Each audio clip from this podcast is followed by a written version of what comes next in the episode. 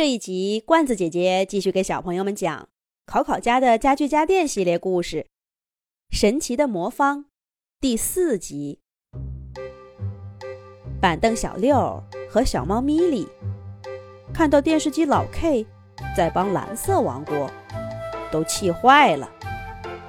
咪咪先跳起来问道：“老 K，您怎么能帮助邪恶的蓝色王国？”抢红色王国的地盘儿谁知道，老 K 听了米莉的话，也发怒了。你们还好意思说我？明明是你们在给残暴的红色军团当帮手呢！这是怎么回事儿？在老 K 那里，蓝色王国反而成了正义的。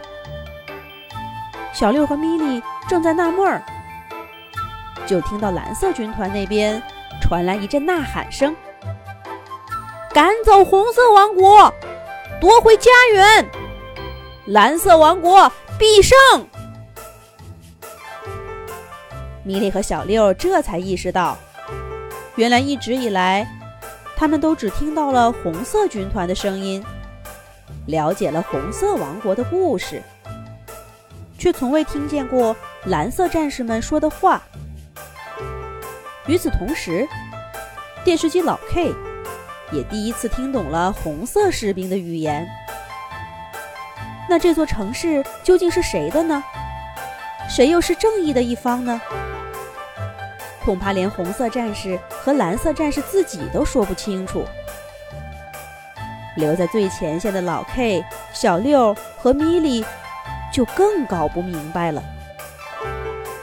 不过，他们头顶红蓝色的天空却突然变了，红色军团和蓝色军团全都消失不见。他们三个的面前出现了许多穿白色衣服的小人儿，正中间的那个还戴着高高的白色王冠。欢迎来到白色王国。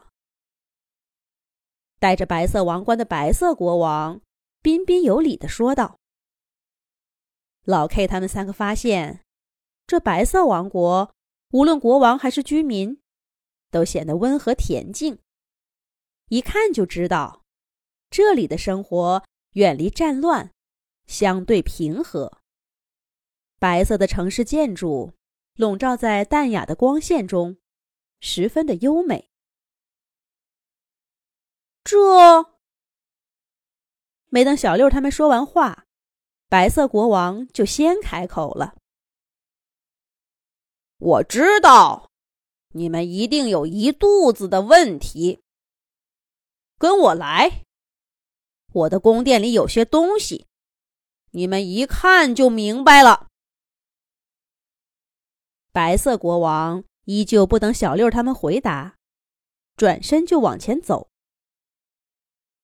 跟红色王国不同，这白色王国的宫殿，并不是一座巍峨的建筑，而是一个小的不能再小的小房子。它几乎小到只剩下一扇门了。白色国王拿出一把雪白的钥匙，打开那扇门。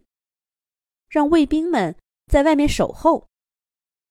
他一个人带着老 K、小六和米莉，沿着门里面陡峭的台阶向地底下走去。那扇门在他们身后关上了。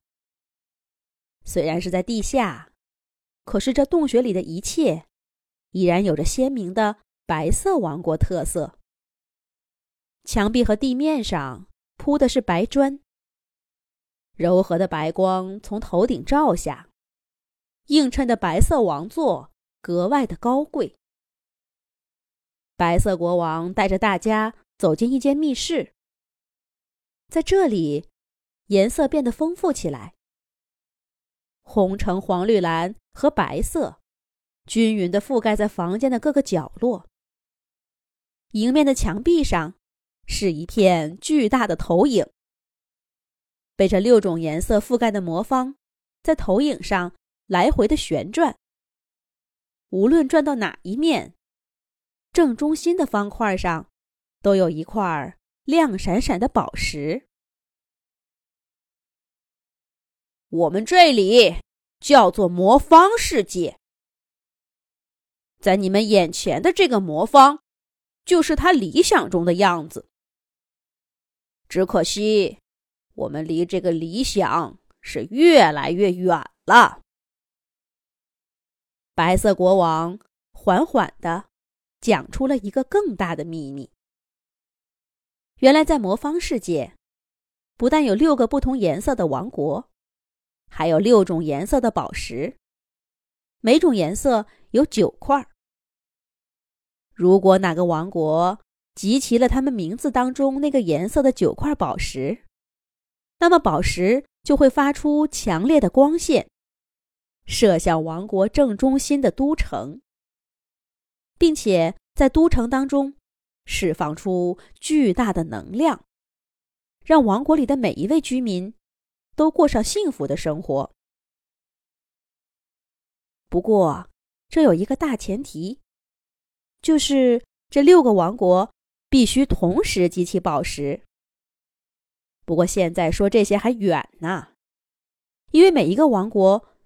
虽然都在想办法集齐宝石，可是总有些宝石在其他的国家，于是整个魔方世界就战乱不断。一开始大家还知道是谁在入侵谁的领土，渐渐的，一代又一代人下来，好多地方都变得说不清楚了。白色国王讲到这儿。地面上那个洞穴口，传来了敲门声。是谁呢？咱们下一集讲。